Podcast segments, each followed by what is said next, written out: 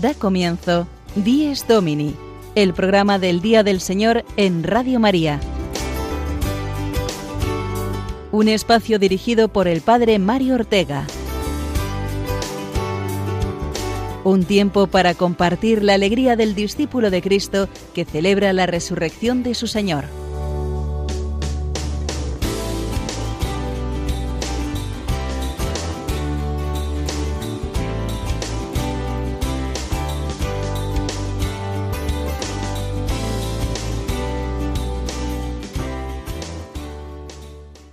Buenos días, queridos amigos de Dies Domini, que una semana más os unís a nosotros a esta hora para celebrar el Día del Señor, el domingo. Es el primer domingo de noviembre, mes que nos conducirá al final del año litúrgico y comienzo del Adviento, mes dedicado especialmente a acordarnos de la vida eterna, puesto que ya eh, celebrábamos estos días, todavía eh, estamos en este fin de semana con la festividad de todos los santos y la conmemoración de todos los fieles difuntos. Hemos de acordarnos de la vida eterna. Los discípulos de Cristo vivimos con la certeza que nos da la fe en la vida eterna, la vida verdadera y definitiva que nos ganó Cristo con su resurrección. Y con esa gozosa esperanza vivimos eh, y el domingo eh, nos ayuda a ello de un modo precioso. Fijaos eh, cómo nos lo dice la liturgia de la misa. La Iglesia celebra el memorial del Señor resucitado mientras espera el domingo sin ocaso en el que la humanidad entera entrará en tu descanso. La vida eterna será, por tanto, un domingo sin ocaso, es decir, todo resurrección y vida, que eso es la santidad a la que estamos llamados. Y vamos a hablar hoy especialmente de eso, de la santidad, puesto que estamos, como hemos dicho, en este mes de noviembre y tenemos que eh, recordar esa vida eterna a la que estamos llamados. Y tenemos hoy como invitado a alguien que conoce bien eh, a los santos. Es Alberto Fernández, el padre Alberto Fernández, delegado episcopal de las causas de los santos de la Archidiócesis de Madrid y al que ya saludamos. Buenos días, Alberto. Buenos días y buenos días a todos los oyentes de Radio María. Os deseo un feliz domingo. Bueno, pues eh, suena un poco extraño decirlo así, que estás muy cerca de los santos, pero es verdad, ¿no? Estás muy familiarizado con ellos y con los procesos de beatificación y de canonización de los santos. Por eso hoy esperamos que, nos hables de ello y nos instruyas también sobre esta realidad tan preciosa de la Iglesia. Sí, la pena es que no se me pega nada. Estoy todos los días con procesos de santos, pero a mí todavía no se me ha pegado demasiado de tanta santidad como tengo cada día. Es un privilegio trabajar en las causas de los santos, estudiando la vida, estudiando las palabras, estudiando las obras de hermanos nuestros, algunos muy cercanos, que la Iglesia estudia proponer para que sean modelos e intercesores nuestros. Estos son los santos. Hemos celebrado hace poquito, antes de ayer, la fiesta de todos los santos y la Iglesia nos recuerda que, primero, estamos llamados a la santidad, todos, y segundo, tenemos hermanos mayores, por decirlo así, que ya han alcanzado esa meta. Pues de eso vamos a hablar en el programa de hoy eh, domingo trigésimo primero del tiempo ordinario, que nos ofrece además en este Dies Domini de hoy los siguientes contenidos.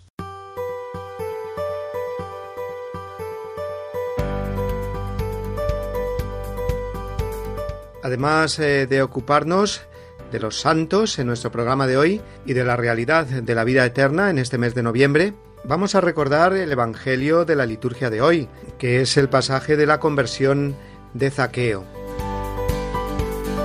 También escucharemos las palabras que el Papa nos dirigió en su última catequesis del miércoles pasado sobre el libro de los Hechos de los Apóstoles. Nos acompañará como cada semana también el Padre Julio Rodrigo con su anécdota semanal y asimismo, nuestra biblista Sonia Ortega nos hablará del significado de la vida eterna tanto en el Antiguo Testamento como en el Nuevo, especialmente en el Evangelio de San Juan. Y finalizaremos nuestro programa con el repaso a los santos que celebraremos durante la semana que hoy iniciamos. Será de la mano de nuestros amigos Pablo, Esteban y Marina Cornide.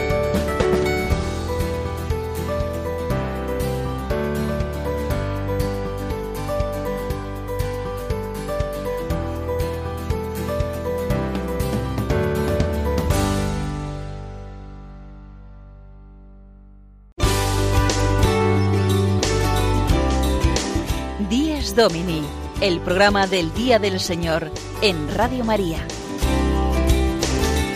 Un tiempo para compartir la alegría del discípulo de Cristo que celebra la resurrección de su Señor.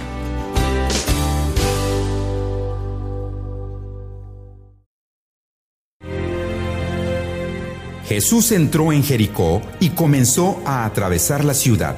Vivía allí un hombre rico llamado Saqueo, jefe de los que cobraban impuestos para Roma.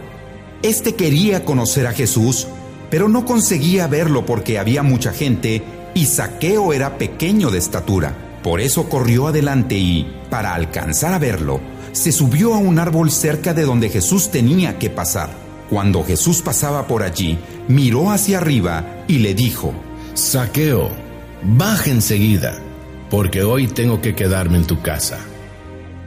Saqueo bajó a prisa y con gusto recibió a Jesús. Al ver esto, todos comenzaron a criticar a Jesús, diciendo que había ido a quedarse en la casa de un pecador. Saqueo se levantó entonces y le dijo al Señor, Mira, Señor, Voy a dar a los pobres la mitad de todo lo que tengo. Y si le he robado algo a alguien, le devolveré cuatro veces más. Jesús le dijo, Hoy ha llegado la salvación a esta casa, porque este hombre también es descendiente de Abraham. Pues el Hijo del Hombre ha venido a buscar y salvar lo que se había perdido.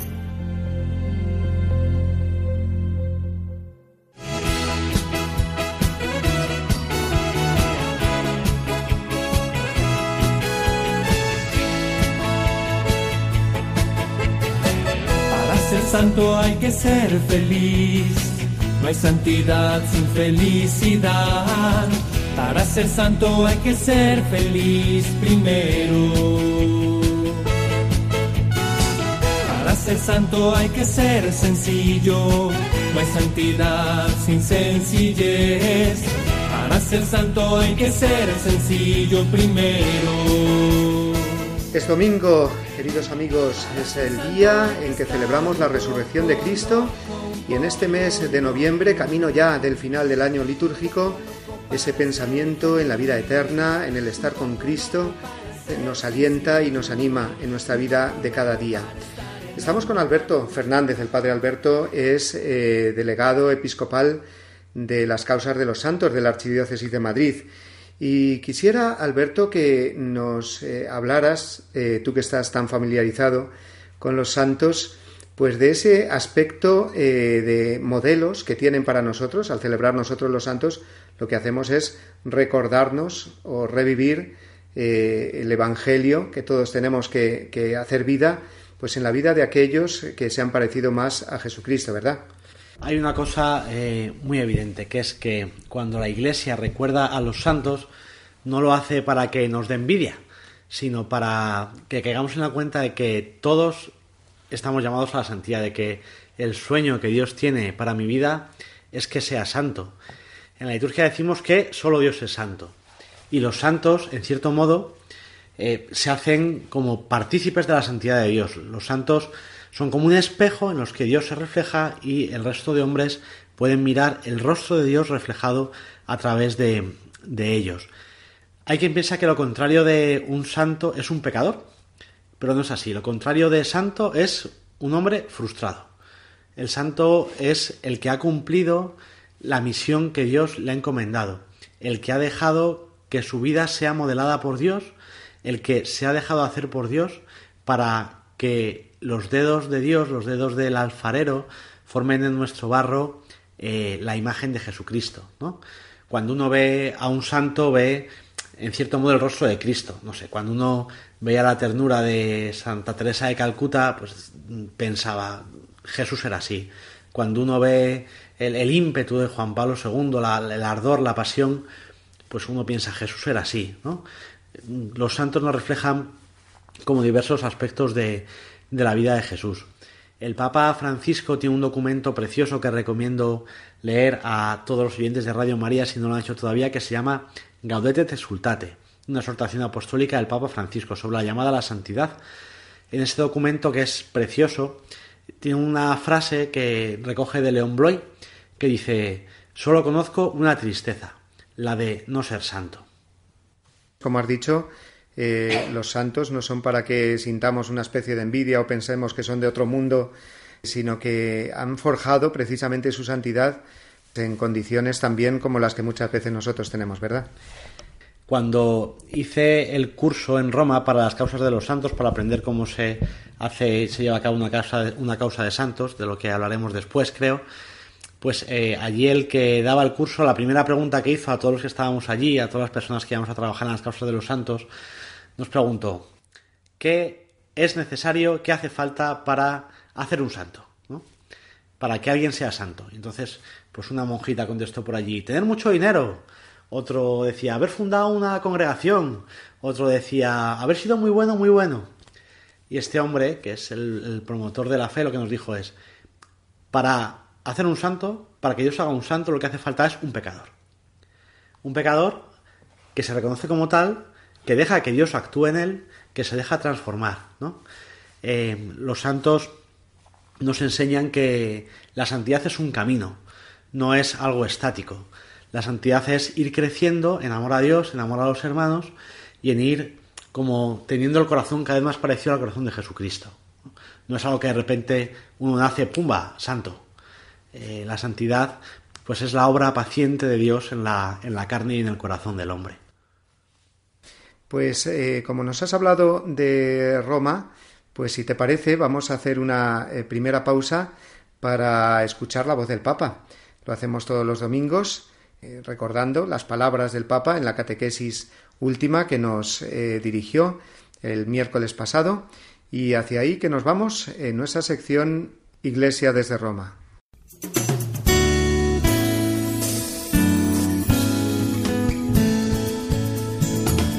Iglesia desde Roma, la noticia semanal desde la ciudad eterna.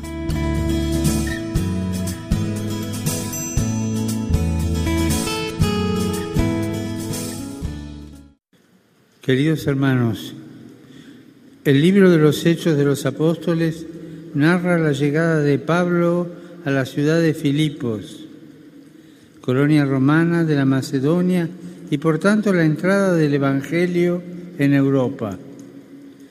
Hay tres acontecimientos que caracterizan este episodio. En primer lugar, el bautismo de Lidia, una mujer creyente a la que el Señor, por obra del Espíritu, le abrió el corazón para que aceptara la enseñanza de Pablo. Una vez que el corazón de Lidia se abrió, pudo acoger a Cristo mediante el bautismo, junto a toda su familia, y abrió su casa a los demás apóstoles. Esta hospitalidad de Lidia nos recuerda la acogida y el servicio que caracterizaban a las mujeres que acompañaban a Jesús y a los apóstoles. Gracias a esta acogida femenina florecieron las domus ecclesiae, las iglesias domésticas entre los primeros cristianos. En segundo lugar, Pablo y Silas fueron denunciados por los dueños de una esclava que tenía un espíritu de adivinación y les procuraba muchos beneficios, y a la que los apóstoles liberaron con un exorcismo. En la cárcel, en vez de lamentarse, hablaban, alababan a Dios, y Él los salvó mediante un terremoto que sacudió la prisión y rompió las cadenas que los ataban. Y por último, la conversión y el bautismo del carcelero y de toda su familia. En medio de la noche él creyó en el Señor Jesús, junto a toda su familia.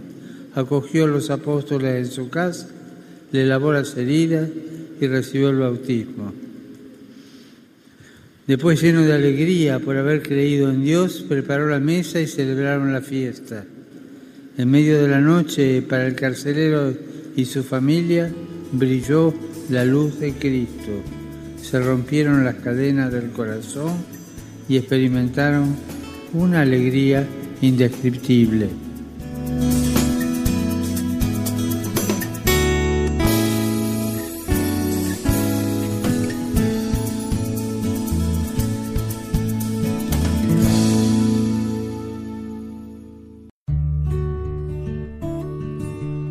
Así como Dios cesó el día séptimo de toda la tarea que había hecho, así también la vida humana sigue un ritmo de trabajo y descanso.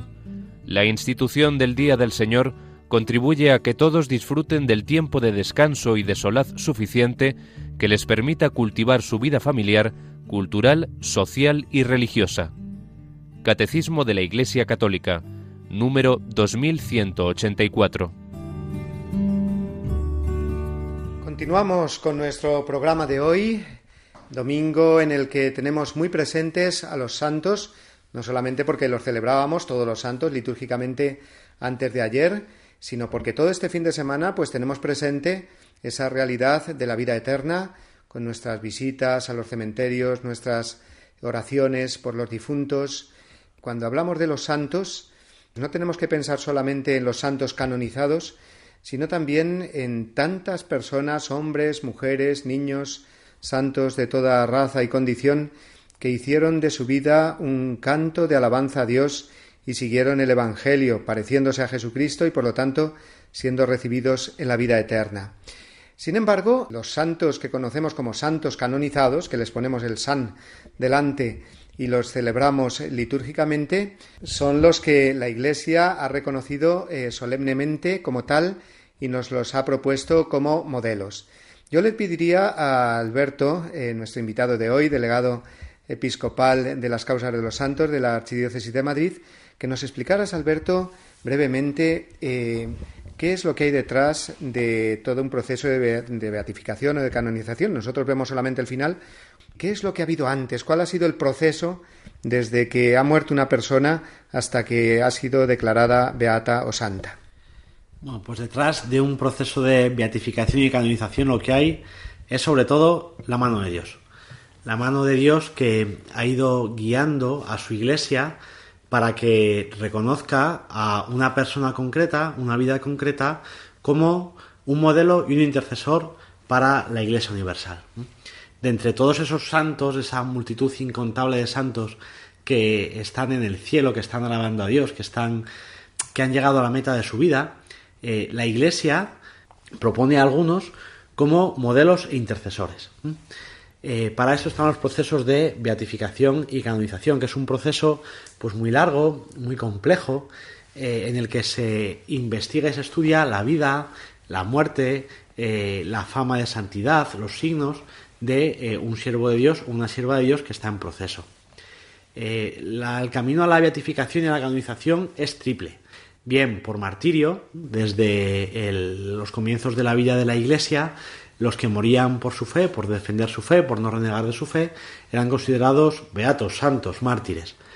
Eh, cuando a partir del siglo IV la persecución en la iglesia deja de ser tan fuerte, aunque la iglesia siempre está perseguida, comienza a hablarse del martirio de la caridad, del martirio cotidiano que supone vivir cada día eh, en, en, la voluntad de Dios y en el amor a los hermanos.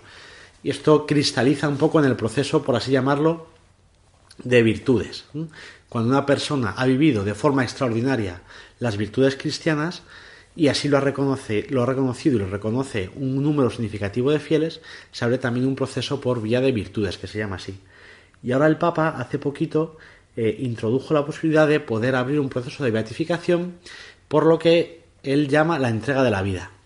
Es decir, cuando una persona, movido por la caridad, movido por el amor a Dios y a los hermanos, se entrega con libertad a un peligro de muerte cierto, a un peligro de muerte cercana. Entonces la entrega a la vida. Por ejemplo, un misionero que sabiendo que se puede contagiar eh, de una enfermedad mortal atiende a un eh, enfermo.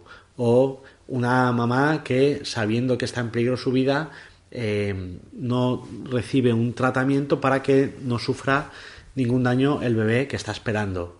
Eh, o, por ejemplo, pues el ejemplo paradigmático del padre Colbe, aunque él fue reconocido como mártir, que entregó su vida para que no fuese eh, asesinado eh, un preso que era un padre de familia. Se, cambió por él.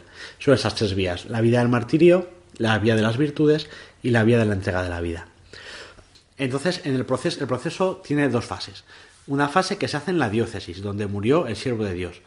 En esta fase se recogen todos los documentos que pueda haber sobre esta persona o también escritos de esta persona, cartas, diarios, eh, escritos eh, de diversa índole, escritos que hay sobre esa persona.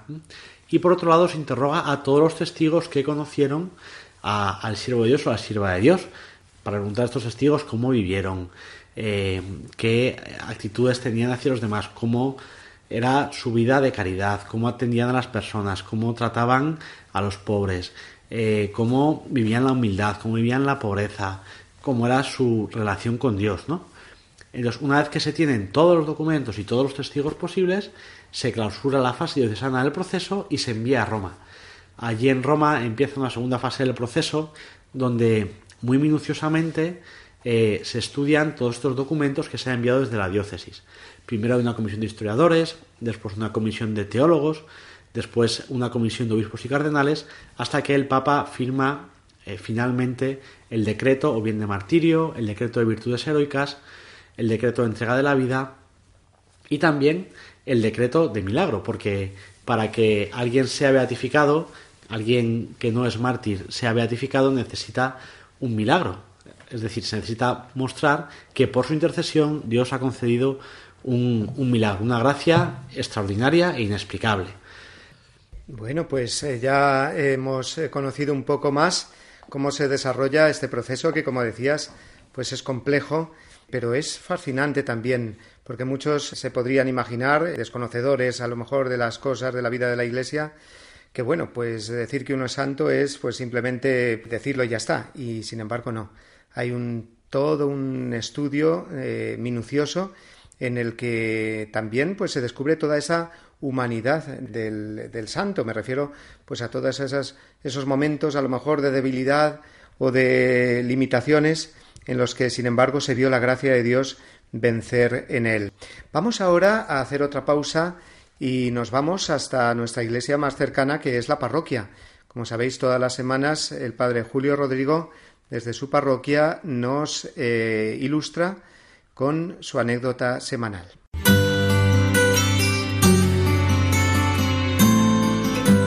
El domingo desde mi parroquia. Una reflexión a cargo del padre Julio Rodrigo.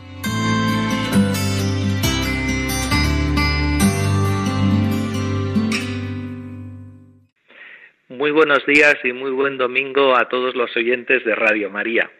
Seguro que se acordarán porque fue una gran noticia que hace un poco menos de año y medio, un miércoles 7 de junio de 2017, se comunicó que el Banco Santander había comprado por un euro el Banco Popular.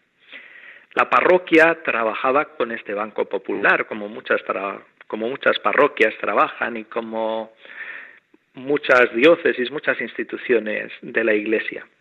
Yo en los días previos, ante tantas noticias confusas y alarmantes, había retirado los ahorrillos de la parroquia de este banco, pero aún así estaba intranquilo. Por esto que comento, porque las noticias eran muy alarmantes.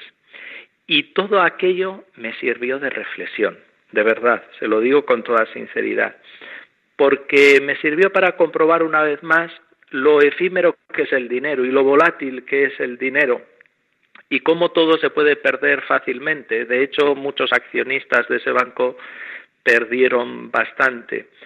Y cómo cualquier revés económico hace que los ahorrillos de un tiempo, de toda una vida, desaparezcan y te quedes absolutamente sin nada o se queden los ahorrillos bastante mermados. Bueno, pues en medio de esas reflexiones que tenía, me vino a la cabeza lo que hoy leemos en el Evangelio, a propósito de ese encuentro que Jesús tuvo con Saqueo, jefe de los recaudadores de impuestos en Jericó, que además señala el evangelista que era un hombre muy rico. Porque él, después de ese encuentro con Jesús, que le cambió, le dijo a Cristo, la mitad de mis bienes se la voy a dar a los pobres. Y si de alguien he abusado, le voy a restituir cuatro veces más. Y créanme que esas palabras de saqueo me venían a la cabeza. Yo no había abusado absolutamente económicamente de nadie, con lo cual no tenía que restituir nada. Pero lo de la mitad de mis bienes se la voy a dar a los pobres, me lo tomé al pie de la letra. Lo consulté aquí en la parroquia, como es lógico, y entregamos la mitad de esos ahorrillos parroquia más necesitada de nuestra diócesis para ampliar unos locales parroquiales que otra parroquia necesitaba, una ayuda económica a una parroquia que estaba absolutamente en números rojos, a dos velas, como decimos, que necesitaba ayuda, me dijo el obispo que le podíamos ayudar, porque todo esto lo hicimos en conversación con la diócesis para que no fuese lo que a nosotros nos apetecía, sino realmente lo que la diócesis nos marcaba como necesidades más apremiantes. Y yo me quedé muy tranquilo, con mucha paz y mucha felicidad. Comprobé una vez más lo que el Evangelio dice, que hay más alegría en dar que en recibir. Y no nos ha faltado de nada. Ha pasado un año y medio y no nos ha faltado absolutamente de nada. Se cumple también la palabra de Jesús. Dad y se os dará. En fin, les cuento esta anécdota de la vida de la parroquia de aquí de Boadía del Monte, en Madrid, la parroquia de San Cristóbal, para que vean cómo la palabra de Dios, en este caso la historia de Zaqueo, de ese encuentro que tuvo con Jesús, que le cambió y bien, porque cuando el cambio llega a la cartera y al dinerito es que eso está bien asumido, bien comprobado y bien verificado. Pues esta historia a mí me iluminó y me puso además en el camino del Evangelio. Y doy gracias a Dios que me viniese a la mente tantas veces durante ese periodo estas palabras de saqueo. Nada más, que pasen un buen domingo y hasta la semana que viene.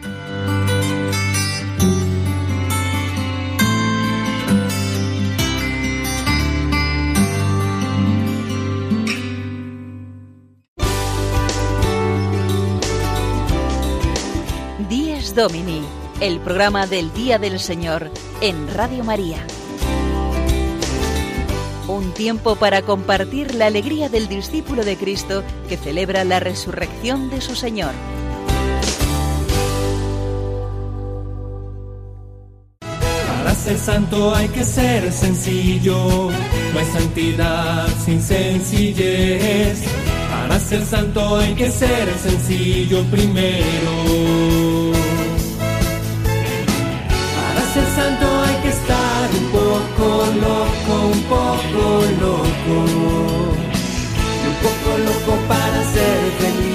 Es domingo, día del Señor, la Pascua semanal en la que celebramos la resurrección de Cristo y hoy lo hacemos eh, de una manera especial fijándonos en los santos, puesto que acabamos de celebrar la solemnidad de todos los santos y este mes de noviembre la Iglesia nos invita a meditar en la vida eterna, con ese final del año litúrgico que nos conducirá hasta el Adviento.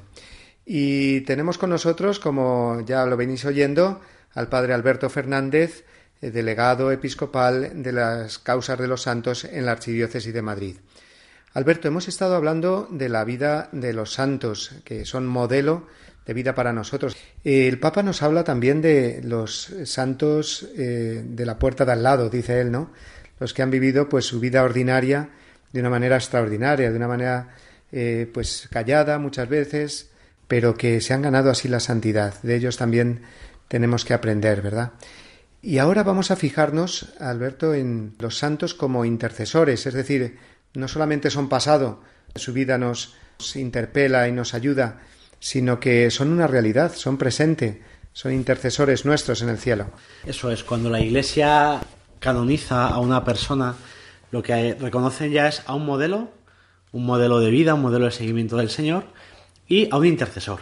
los santos son modelos e intercesores. ¿Qué significa? Pues que como hermanos mayores nuestros cuidan de nosotros como miembros del mismo cuerpo que somos, se preocupan por nosotros y eh, nos obtienen de Dios gracias y favores. Eh, todos los días, todos los domingos en la Eucaristía, en el credo, decimos, creo en la comunión de los santos. ¿Qué significa esto? Que con los santos formamos un cuerpo y que como parte del mismo cuerpo, ellos que han llegado a la meta buscan nuestro bien e interceden por nosotros. Por eso la Iglesia venera a los santos. Por eso nosotros podemos dirigirnos con confianza a los santos, sabiendo, uno, que están vivos ante Dios. Dos, que interceden por nosotros ante el Padre. Tres, que nos conocen, que saben lo que necesitamos. Son como esto, hermanos mayores. Cuando hay que pedirle algo a papá o a mamá, Se lo podemos pedir a ellos directamente, pero también se lo podemos pedir a nuestros hermanos que se lo pidan. Eh, pues este ejemplo familiar nos sirve para entender un poco cómo interceden por nosotros los santos ante Dios. Podemos acercarnos a ellos para confiarles dificultades, para confiarles mm, penas, para confiarles también alegrías, para darles gracias. Los santos son miembros de nuestra familia, somos familiares, familia de los santos. Los santos nos tienden esa mano desde el cielo. Eh, Alberto, yo te preguntaría eh, ahora, ¿cuál es la diferencia entre el culto eh, a un beato y a un santo? Es decir, a los dos acudimos, ¿no? Pero ¿cuál es la diferencia para que la podamos entender? Bueno, es algo muy sencillo.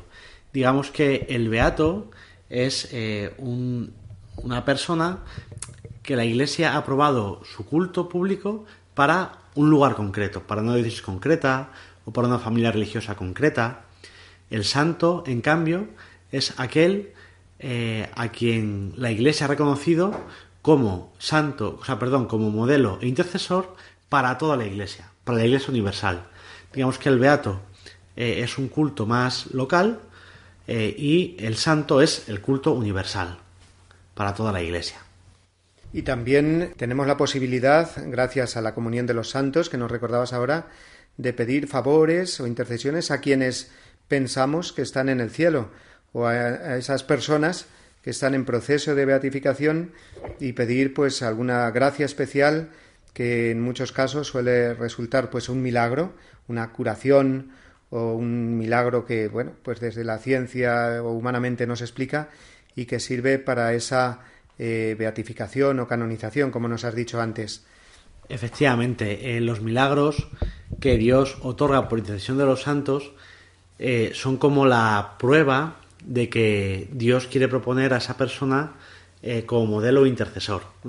Digamos que por medio del milagro Dios pone su, su dedo en el proceso y dice, esa persona está conmigo, está ante mí, está intercediendo ante mí y lo que me pidáis a través de su intercesión yo lo concedo. Para que un venerable sea declarado beato o un beato sea declarado santo, hace falta que la Iglesia reconozca un milagro por la intercesión de este siervo de Dios o de este beato.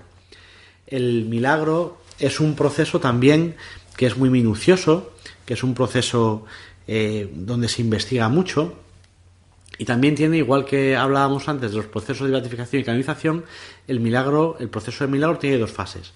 Una fase en la diócesis, en la que se recogen todas las pruebas médicas, se recogen los testimonios de los médicos, del personal sanitario que ha tratado a la persona que estaba enferma.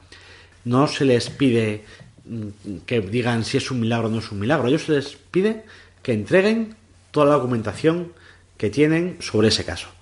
Pues el diagnóstico que tenía, el pronóstico, la terapia que se ha utilizado y el estado actual de la persona que se ha curado. Todo eso se envía a Roma y allí un comité de siete médicos lo estudian para eh, decir si eh, lo que ha sucedido se puede explicar o no con los conocimientos médicos que tenemos actualmente. Cuando una curación, porque la mayor parte de los milagros son curaciones, es inexplicable, puede hablarse de milagro. La Iglesia reconoce un milagro, que además hay que atribuir a la intercesión del siervo de Dios. No solo hay que demostrar que ha habido una curación inexplicable, hay que demostrar que esa curación inexplicable se debe a la intercesión de ese siervo de Dios en concreto.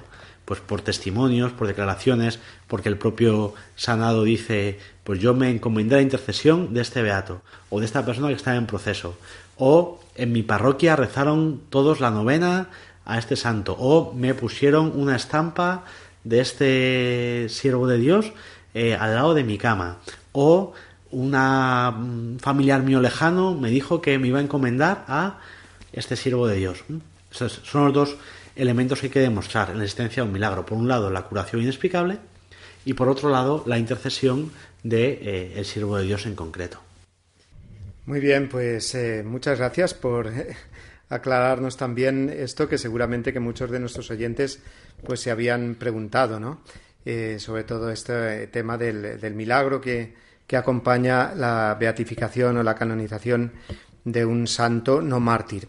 Vamos ahora a una eh, de las secciones fijas de nuestro programa, que es la dedicada a la Biblia, orar con la palabra de Dios, en la que ya sabéis que eh, Sonia Ortega, nuestra biblista, nos habla de un aspecto de la palabra de Dios y hoy tiene que ver con el tema que estamos hablando, los santos en la Biblia.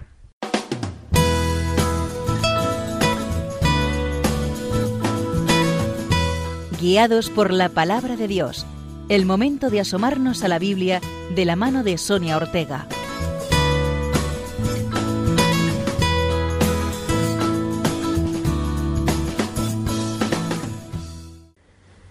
Tanto amó Dios al mundo que entregó a su unigénito, para que todo el que cree en Él no perezca, sino que tenga vida eterna.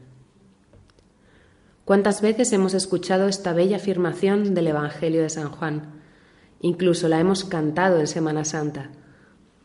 A veces sucede que cuando algún relato bíblico nos resulta muy familiar, porque lo hemos escuchado en numerosas ocasiones, desconectamos en cuanto comenzamos a escucharlo. Ah, sí, qué bonito, ya lo conozco. Sin embargo, no podemos olvidar que la palabra de Dios siempre es nueva, siempre tiene algo que decirme. Pues bien, en este mes de noviembre, en el que conmemoramos a los santos y a los difuntos, Juan 3:16 merece una reflexión en lo concerniente a la muerte y a la vida eterna. Nos dice San Juan que Dios entrega su Hijo único por nosotros. Si Jesús muere para que tengamos vida eterna, ¿qué ocurría con nuestra vida antes de la encarnación, muerte y resurrección del Señor? San Juan lo deja muy claro. Perecíamos, no teníamos vida eterna. Como bien sabemos, nuestro tiempo no se detiene con la muerte. Los años en la tierra son tan solo una pequeñísima parte de nuestra larguísima vida. Fuimos creados por amor, a imagen y semejanza de Dios, y el destino de todo hombre es entrar en el descanso divino, es decir, en la vida eterna. Así se narra en el libro del Génesis. El hombre es creado el sexto día. El número seis, en la teología oriental, es considerado como un número imperfecto, la perfección corresponde al número siete. El hombre solo alcanzará su perfección el día séptimo, que es el día en que entrará en el descanso divino, en la eternidad. Este es el destino del hombre. Así fue creado por Dios para que al final de sus días en la tierra entrara en la vida divina por toda la eternidad. ¿Y qué ocurrió? Pues que el hombre se apartó de Dios, se apartó de la gracia de Dios que le conduciría hacia la vida eterna. Con el pecado original, con la separación de Dios, el hombre que es cuerpo y alma, le suceden dos cosas. Por una parte, la muerte corporal, por otra, la muerte del alma. Ahora bien, siendo el alma un principio espiritual, no puede morir, no puede conocer la corrupción. El problema es que sin la gracia de Dios el alma no puede entrar en la vida divina. ¿Qué le ocurre entonces al alma? Que queda atrapada en el Seol, en el lugar de los muertos, nos dice la Sagrada Escritura. Desde Adán hasta la muerte y resurrección de Jesucristo, las almas de todos los hombres que mueren en este tiempo van al lugar de los muertos. No pueden entrar en la vida eterna, porque las puertas del cielo están cerradas. Sin la vida de gracia no hay acceso a la vida divina. Por eso decimos en el credo que Jesús fue crucificado, muerto y sepultado y descendió a los infiernos. Tras su muerte, lo primero que hace es descender a los infiernos, al Seol, para abrir sus puertas y llevar al cielo a todas las almas que aguardaban su salvación. Y ahora, ¿cómo acogemos la salvación de Cristo?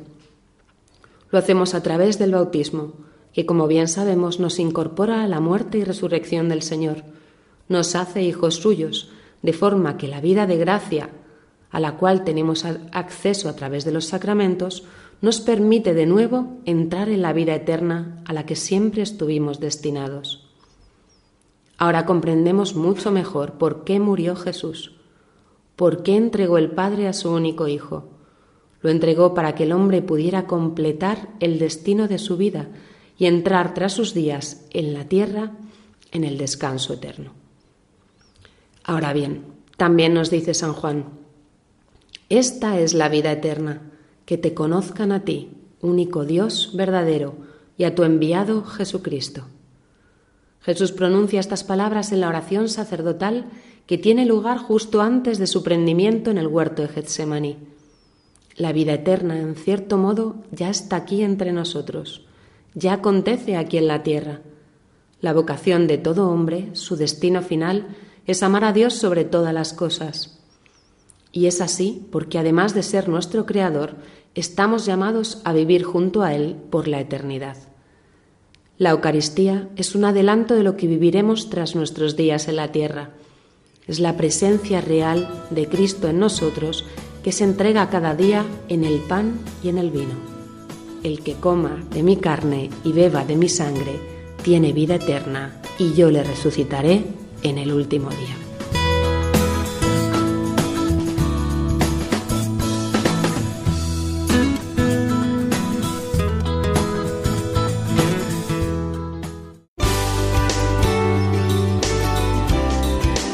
Días Domini, el programa del Día del Señor en Radio María.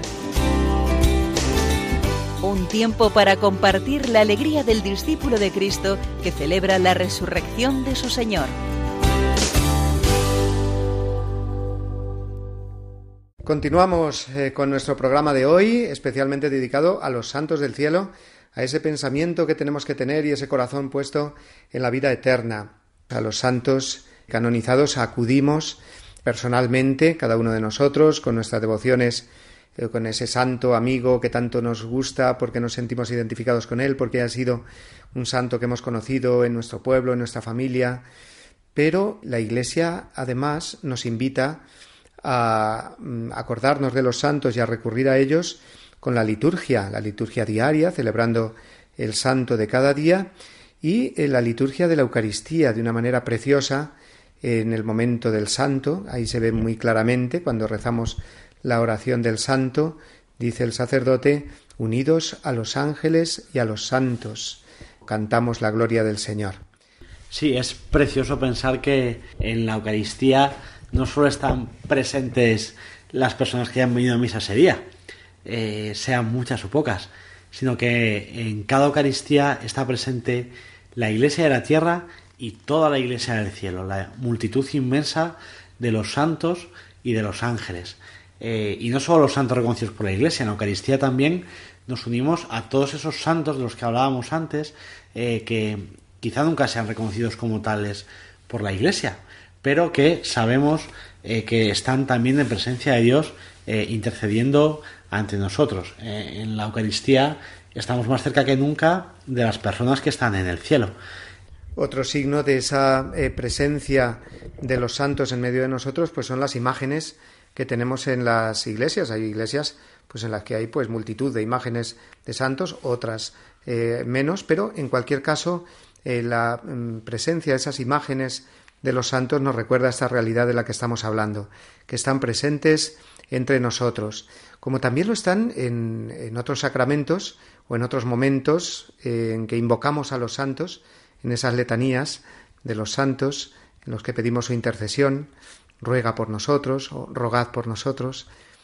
Pues Alberto, vamos ahora, si te parece, a la última de las secciones fijas de nuestro programa, que es precisamente la de los santos, la sección Caminando con los Santos que presentan nuestros amigos eh, Pablo Esteban y Marina Cornide y que nos recuerdan los santos que vamos a celebrar durante esta semana.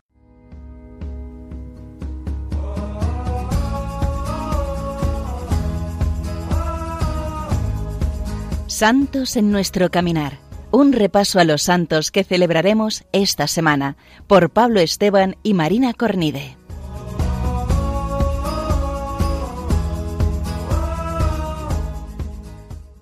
Buenos días, queridos amigos de Radio María. Buenos días a todos.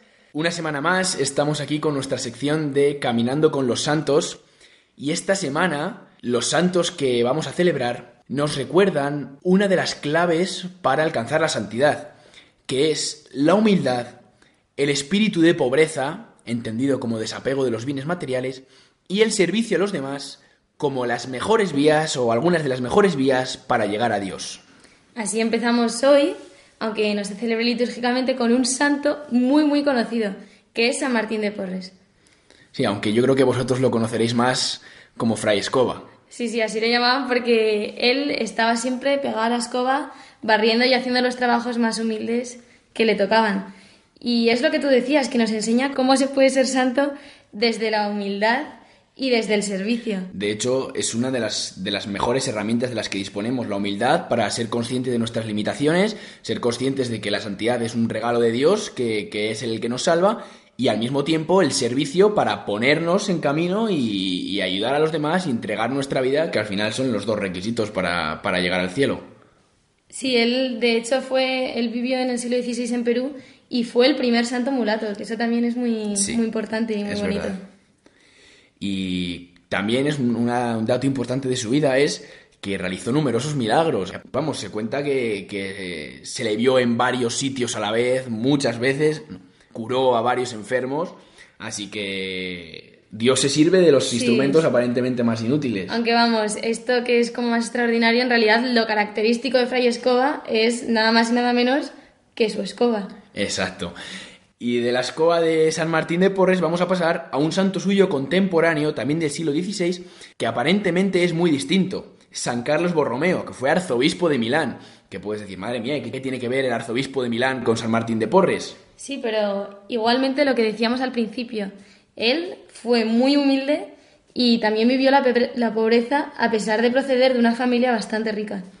Pasado mañana, el martes, vamos a celebrar a Santa Ángela de la Cruz, santa española del siglo XIX y del siglo XX que nació en Sevilla. Y ella fundó las Hermanas de la Cruz que se encargan pues de los pobres, de los más necesitados, los que están más solos. Efectivamente, una vez más, un clarísimo ejemplo de humildad y de servicio a los demás. Y de Santa Ángela de la Cruz, pero sin salir de Andalucía, nos vamos a San Pedro Poveda, que lo celebramos el miércoles, día 6, que también fue un santo español procedente de Jaén y que, pues, desde muy pequeño sintió la vocación al sacerdocio y dedicó pues toda su vida al servicio de los más necesitados y de los más pobres, a su educación, a su instrucción en, en el Evangelio, en pequeños pueblecitos de Jaén. Sí, es muy bonito ver cómo en esta semana, que es lo que decías al principio, todos se tienen en común ese servicio a los demás y esa sencillez y pobreza.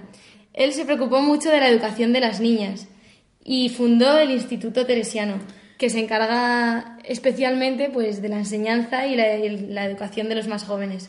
Efectivamente. Pues hacemos un breve repaso de los santos que vamos a celebrar esta semana, que como son un montón, hoy celebramos a San Martín de Porres, aunque no litúrgicamente, pero sí que nos acordamos de él. Mañana, lunes 4, celebraremos a San Carlos Borromeo. El martes, día 5, a Santa Ángela de la Cruz y el miércoles a San Pedro Poveda. Y nos queremos despedir esta semana con una frase de este último santo español, que además fue muy prolífero escribiendo, que, que nos resume un poco el espíritu y lo que nos han enseñado los santos esta semana. Ve en el prójimo la imagen de Jesús, y así amarás aún a los mismos enemigos. Jamás des entrada al odio en tu corazón, y perdona generosamente. Así cerramos ya esta sección y nos despedimos de todos vosotros hasta la semana que viene. Un abrazo.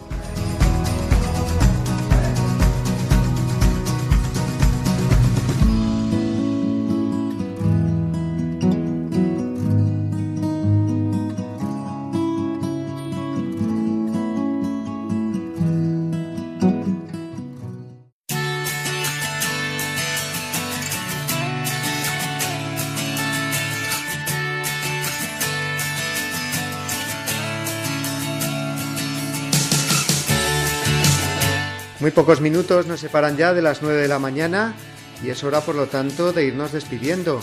Lo hacemos eh, hoy, eh, que hemos contado en nuestro programa con la presencia de Alberto Fernández y de ese eh, diálogo que hemos tenido con él sobre los santos, los santos canonizados y los no canonizados, es decir, todas las personas que por la misericordia de Dios se hayan salvado y estén en su presencia y nosotros pidamos la intercesión suya en el cielo.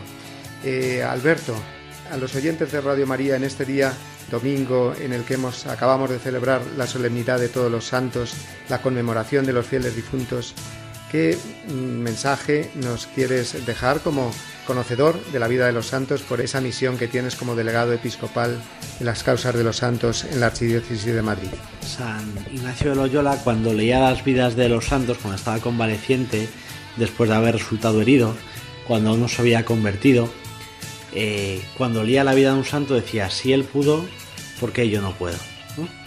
Y leer la vida de los santos le estimuló a ser un gran santo. Dios eh, se sirvió de la vida de los santos para hacer de Ignacio un gran santo.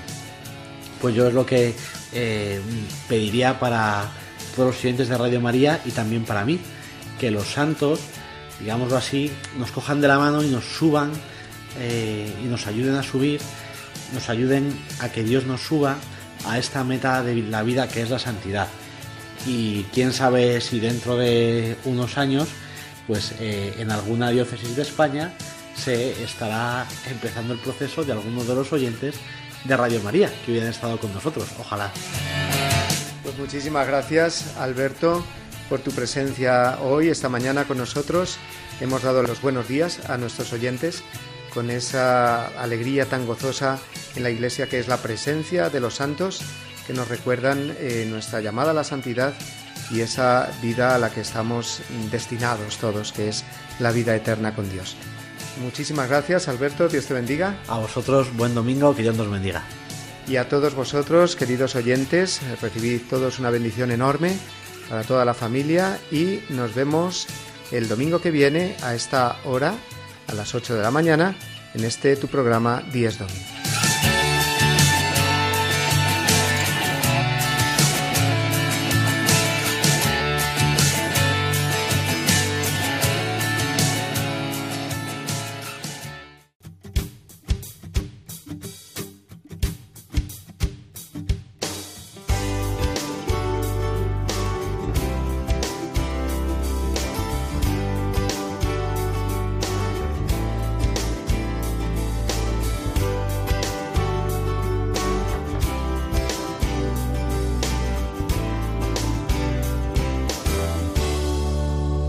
Así termina Dies Domini, el programa del Día del Señor en Radio María.